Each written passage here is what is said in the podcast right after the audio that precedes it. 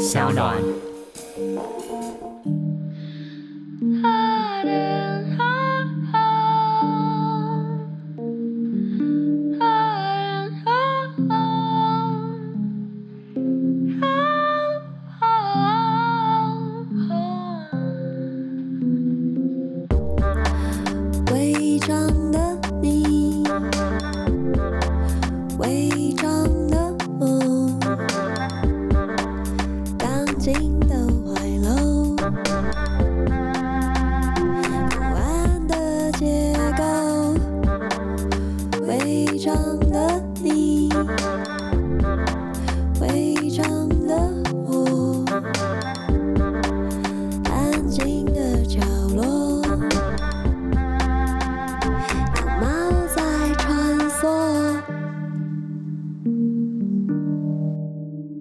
大家好，欢迎收听《违章女生纯读书》。这一集想要读的是玛格丽特·艾特伍的证词，它是《使女儿故事》的续集。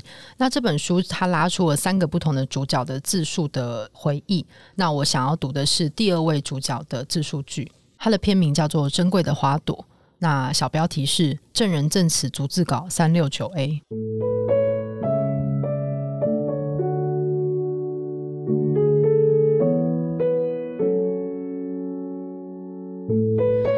要我告诉你我在激烈共和国成长的经历，你说这样会有帮助。我的确也希望自己帮得上忙。我想你预料除了恐怖的经历之外，别无其他。可是事实上，在激烈这里，如同其他地方，许多孩子都得到了爱护与疼惜。在激烈这里，如同其他地方，许多成人难免犯错，但秉性善良。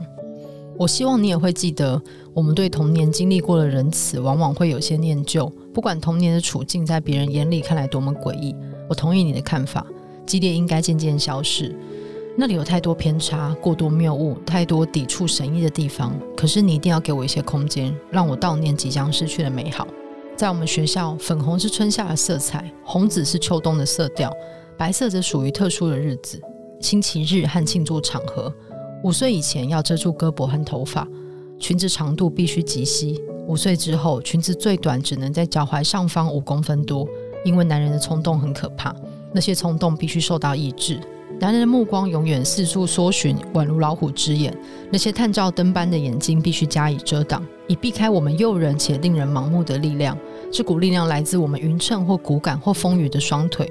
我们线条优雅或骨节突出或肥胖的手臂，我们细嫩或斑驳的肌肤，我们缠叠的亮丽卷发、粗糙乱发、稻草般的细软发辫。不管体型和五官如何，我们都不由自主成了陷阱和诱惑。我们是天真无辜的缘由，单凭本性就会令男人沉迷于肉欲。他们会蹒跚踉跄，跌落边缘。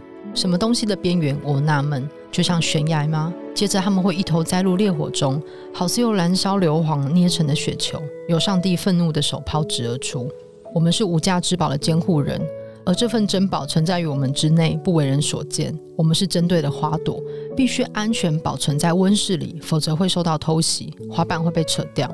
我们的珍宝会遭到窃取，我们会被潜伏在任何角落里的贪婪男人撕裂、蹂躏，在那个罪恶满盈、棱角尖锐的辽阔世界里。我们在学校替手帕、脚凳和表框涂画做点针刺绣时，流着鼻水的维达拉嬷嬷就会跟我们讲这类的事情。大家最爱的刺绣图案是插瓶的花朵和钵中的水果。可是我们最喜欢的老师会说维达拉嬷嬷说得太过火，没必要把我们吓得不知所措。因为灌输这样的厌恶感，对我们未来婚姻生活的幸福可能会带来负面影响。不是所有的男人都像那样，女孩们，他会用安抚的口气说，比较好的男人会更高尚。他们当中有些人懂得自我克制，你们一旦结了婚，感受就会有所不同，不会那么可怕的。对这种事情，他不可能有真正的认识，因为嬷嬷们都没结过婚，他们是不准结婚的。那就是为什么他们可以书写和作咏书籍。等时机一到，我们和你们的父母就会一起做出明智的选择，替你们挑个好丈夫。艾斯田嬷嬷会说，所以你们不必害怕，只要好好读书，相信你们的长辈会替你们做最好的打算。一切都会依照该有的方式发展，我会为这些事祷告。可是，纵使艾斯铁嬷嬷露出酒窝和和蔼的笑容，占上风的却是维达拉嬷嬷的版本。她出现在我的噩梦里，玻璃温室粉碎，接着是马蹄的撕扯践踏。我化为粉红、白、紫红的碎片散落一地。我想到年岁增长就害怕，长到可以结婚的年纪，我对嬷嬷们的明智选择并没有信心。我怕自己最后会嫁给一头欲火焚身的山羊。